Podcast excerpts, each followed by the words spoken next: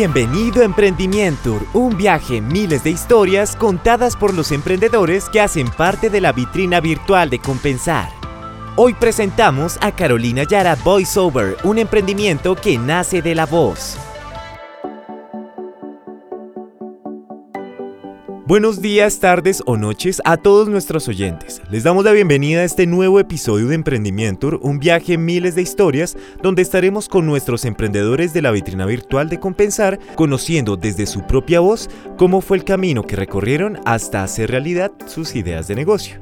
Y a propósito de la voz, hoy estamos con una invitada muy especial. Ella es Carolina Yara, así que dejaré que se presente y nos cuente un poquito más en qué consiste su emprendimiento. Bueno, Carolina, bienvenida. Háblanos de ti, de dónde eres, qué edad tienes, cómo se llama tu emprendimiento y en qué consiste. Hola Camilo, buenos días, tardes y noches. Gracias a ti y a todo el equipo de Compensar por abrirme los micrófonos y hacerme parte de este espacio donde les contaré, sí, efectivamente, un poco más de, de mí, de todo este proceso. Y empiezo por contarles que soy bogotana, soy bogotana, tengo 25 años, mm, soy una mujer valiente, emprendedora, creativa, como muchas, soñadora, soñadora incansable, de esas que trabajamos todos los días por hacer realidad y por materializar cada uno de esos proyectos. Y te cuento un poquito de, ah, bueno, también comunicadora social, periodista, locutora, te, decía acá, extra micrófonos, locutora desde, yo creo que desde que era bebé. y mm, mi emprendimiento precisamente lleva mi nombre, es una marca personal, se llama Carolina Yara Voiceover y está dedicado a crear y contar historias desde diferentes frentes. Uno, el primero, desde la locución. Desde la locución profesional, donde presto mi voz y también la de otros colegas para transmitir mensajes de alto impacto en productos como locuciones para radio, cuñas radiales, comerciales para televisión, para redes sociales, que además está muy de moda todo el tema de, la comunicación digital contestadoras telefónicas, tú dirás, pero bueno, y, y que eso de la, de la voz y muchas personas que nos están escuchando seguramente dirán, pero pues eso es por allá lejos. No, está presente en muchas cosas, en podcast, este tipo de formatos que también está muy, muy de moda. Aplicaciones, voces para aplicaciones, para videos internos, institucionales, para realidad aumentada, videojuegos, doblaje, mejor dicho, todo en lo que se imagine en una voz, bueno, acá puede estar presente Carolina Yara VoiceOver. Por otro lado, está la parte de conceptualización y creación de historias. Entonces, seguramente alguna de las personas que nos está escuchando dice, ay, pero eso es por allá y para un comercial de televisión, pues, pues mi emprendimiento de pronto en este momento no. Listo, ahí está la otra fase de creación de historias, donde mm, se presta la asesoría, escribimos, siempre, siempre lo pongo como que lo contamos juntos. Es un proceso conjunto donde damos vida a esa historia de alto impacto para una marca, para un proyecto, un producto, un servicio. Y el otro, la otra línea de, productos o de servicios más bien, está hacia la capacitación. Muchas veces, muchas veces nos dicen, tengo esta idea de negocio, tengo este emprendimiento, este servicio, esta ponencia, pero me da miedo o no sé cómo transmitirla de la mejor manera. Ahí, ahí entra también este servicio como de acompañamiento, de capacitación, para que desde nuestra voz podamos tener mensajes y comunicar mensajes de alto impacto. Bueno, Carolina, y de estos productos y formatos que tú nos mencionabas, eh, muéstranos un poco de ese trabajo, muéstranos un poco de lo que tú sabes hacer. Claro que sí, voy a empezar por un formato, un formato que me gusta mucho, es de mis favoritos, son los comerciales. Voy a hacer rápidamente uno que yo creo que de pronto lo, lo has escuchado por televisión.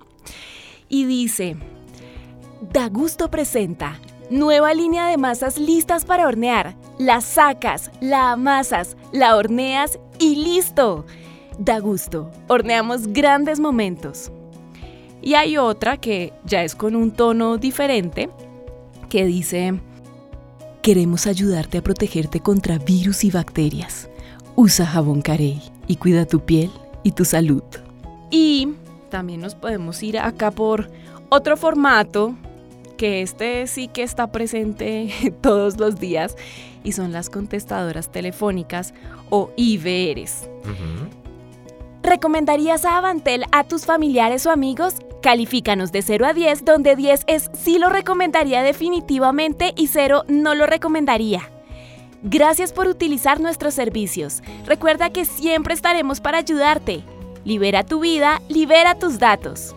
Y tengo otro formato. Bueno, yo amo mi trabajo, entonces todos me gustan mucho, pero este es otro de mis consentidos, de mis favoritos. Y son los e-learnings, que son las capacitaciones, cuando estás en la empresa que te envían un video como ve a tal lado, haz clic sobre esto, bueno, es este formato. Hola, somos Adriana y Fernando. Juntos te estaremos acompañando en el recorrido de este curso, dirigido especialmente para personas con discapacidad, redes de apoyo y ciudadanía en general. Acá una, una pequeña muestra. No, pues pienso yo que es increíble y, y que definitivamente nosotros como ciudadanos colombianos precisamente tenemos que apoyar este talento que, que nace aquí, que es talento local y que tal vez muchas personas, como tú lo decías, tal vez no tienen idea de que eso se produce aquí, más porque esta industria es muy fuerte, por ejemplo, en países como México, pero, pero es de resaltar que aquí en Colombia y más aún aquí en Bogotá, eh, también hay emprendedores y personas que tienen este talento para locutar. ¿A qué te dedicabas anteriormente, Carolina? Anteriormente bueno, como comunicadora social, tuve la fortuna de aprender de marketing, de comunicación digital, interna, externa, al interior de diferentes organizaciones, de empresas muy grandes acá a nivel nacional y también de multinacionales. No haría la, la división, la división como antes hacía esto y luego locución, porque en realidad siempre ha estado ahí una y la otra. Y en este momento siguen estando juntas. Cambia de pronto mm, la cantidad de tiempo que le estoy invirtiendo a una y no a la otra. Mm, ¿Y por qué? ¿Por qué? Porque usualmente es como el cambio, ¿no? De antes hacía esto y luego me decidí, no. Desde que estaba estudiando precisamente comunicación, me enamoré de, de este formato del lenguaje sonoro, de la radio, de la locución y también del marketing. Y yo decía, no, pero es que debe haber alguna manera y voy a encontrarla. sé que estás ahí y voy a encontrarte. Bueno, así fue. Pero, pues por supuesto, no tenía ni idea, no tenía ni idea de cómo emprender con mi voz o de cómo hacerlo lo suficientemente rentable. Digamos que ese hobby, cómo hacerlo rentable, pues para, para poder vivir de. Entonces, hace más de seis años, empecé a planear todo, a planear todo, pues tomando cursos, mientras trabajaba con un horario de, ya sabes, de 7 a 4 o 5 de la tarde o más. Y en ese tiempo que me quedaba extra de los fines de semana, pues estaba dedicada y súper concentrada en todo el tema de la locución.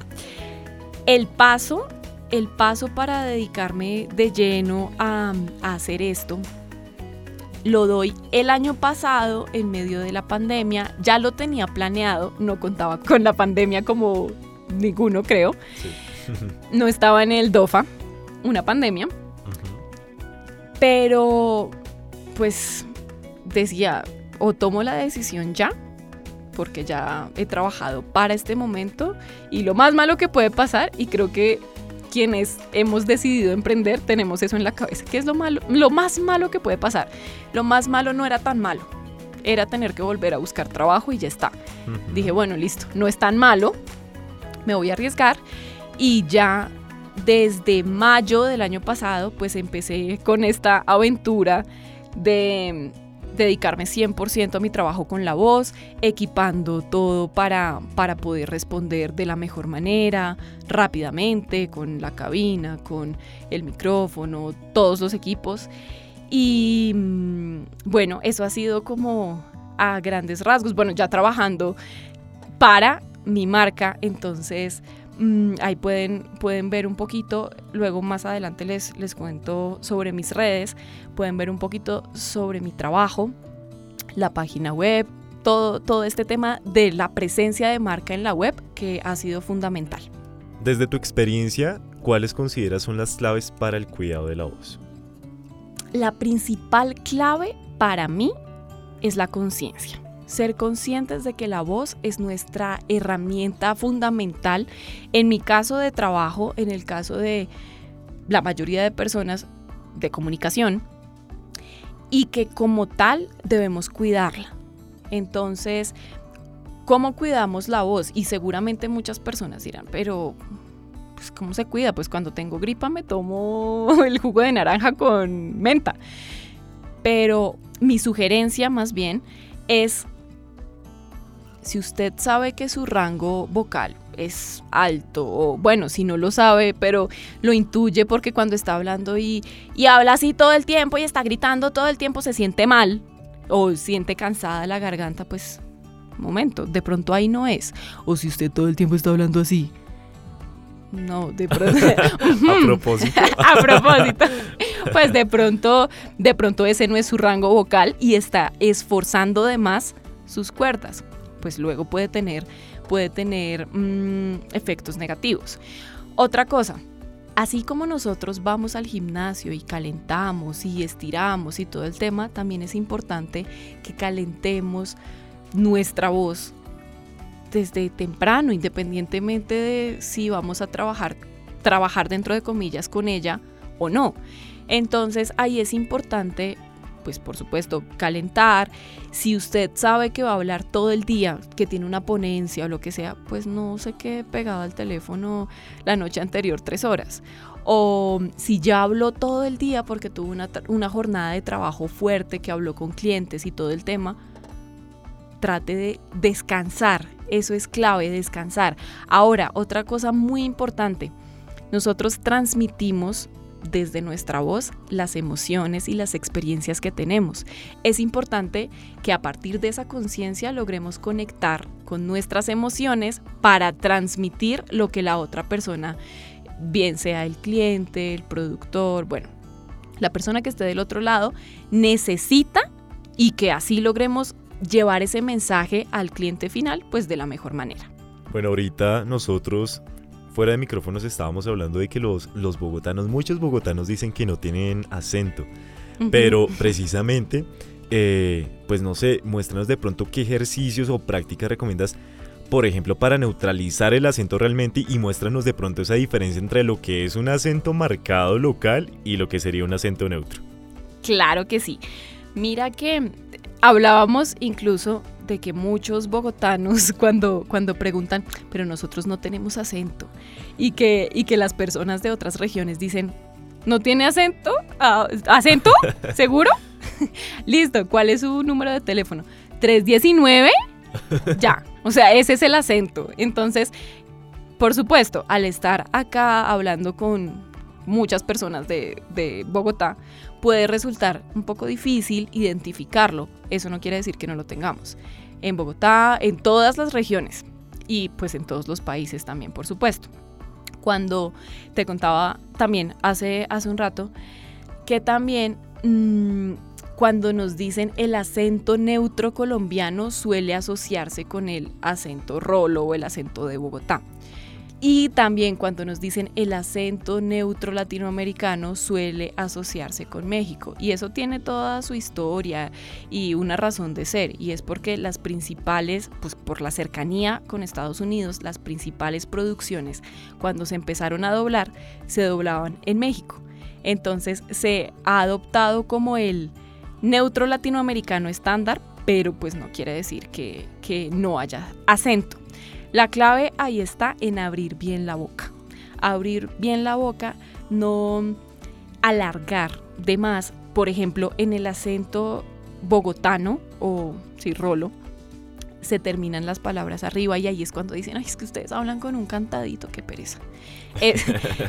y tú dices, ¿usted cree? ¿Por qué cree eso? Suele pasar. Sí, sí, sí. Ah, bueno, ese es el cantadito. ¿Qué podemos hacer para contrarrestarlo dentro de comillas y poder neutralizarlo un poco más? Abrir bien la boca, decir cada letra de cada palabra y cada palabra de cada frase. Entonces, cuando hacemos eso y no las alargamos, por supuesto, pues dejamos de decir, uy, pero ¿qué es eso? ¿Por qué me hizo eso? ¿Pero qué es eso? ¿Por qué hizo eso? No entiendo cuál es la razón para que dejes de decir éxito. Es que el mensaje se recibió, el mensaje se recibió con éxito. Sí. El mensaje se recibió con éxito. Punto. Y hacia abajo. Cierto tipo de proyectos demanda esa neutralidad, por ejemplo en el doblaje. Y ahí es cuando algunos dicen, pero es que suena como, como muy mexicano. Y mm, en este momento no estamos seguros, pero debemos buscar cuál es la salida o cuál es la solución ese tipo de cosas. Y la adicción, también practicar mucho la adicción y entender que así en mi casa toda la vida haya, ah, se haya dicho de esta manera, pues de pronto así no es. Bueno, ya digamos que, que yéndonos un poquito más hacia mm, tu idea de negocio, cuéntanos de pronto cuál ha sido el apoyo de compensar en este proceso. El apoyo de compensar para mí ha sido invaluable porque mm, pues no nos enseñan a emprender y no nos enseñan que detrás de una idea de negocio o de cualquier proyecto hay muchas cosas detrás, desde la parte contable, financiera, administrativa, de marketing, de relacionamiento. Hay muchas cosas, legal también, por supuesto. Y he encontrado en compensar esa mano y ese apoyo para poder no solamente identificar cuál era ese esa propuesta de valor, empezando por ahí, la propuesta de valor muy estructurada y cómo debía llevar más que como una idea linda que se me ocurrió, esto como una empresa y cómo pasarlo a empresa con clases, mm, a partir de diferentes asesorías, con espacios en los que pues también se, da la oportunidad de preguntar cosas que puede que sean muy sencillas, pero pues que no nos enseñan. Mm, también me ha servido muchísimo en la medida en que me ha permitido participar en espacios como este, en el que puedo dar a conocer mi proyecto, contar mi experiencia y también de alguna manera hacer relacionamiento con personas que de repente pues también están necesitando justo el servicio que yo ofrezco y viceversa. Entonces, sin duda ha sido, sin duda ha sido un proceso muy enriquecedor. ¿Qué consejo darías a aquellas personas que quieren emprender especialmente en ese sector de la locución, del audiovisual, del arte? Primero, mi consejo general es que estén muy seguros y que tomen la decisión luego de haberla planeado muy bien. Porque creo que de ahí está mm, en gran parte el éxito, porque te van a decir que no, te van a decir que qué brutalidad, que tú no puedes, que es imposible, que hay mucha competencia, etcétera, etcétera, etcétera. Pero cuando estás muy convencido y tienes, o más bien tomaste las acciones para que la decisión tuviese mm, de alguna manera éxito, pues así va a ser. Entonces, eso es fundamental para la parte de, la locución, de las artes y todo este tema. Buscar también personas que, te ayuden, que, que te puedan de alguna manera abrir la mente y la perspectiva y poder decir, bueno, de pronto siempre se ha hecho así, pero me inspira mucho esta persona y me puede acercar y también me puede apoyar y no solamente en la locución o en las artes, sino también en general. Rodearse de personas muy buenas que te puedan aportar. El otro consejo es que no se den por vencidos. Es muy fácil y lo más fácil es decir, no, esto no funciona. No, la embarré y ya, chao, me voy.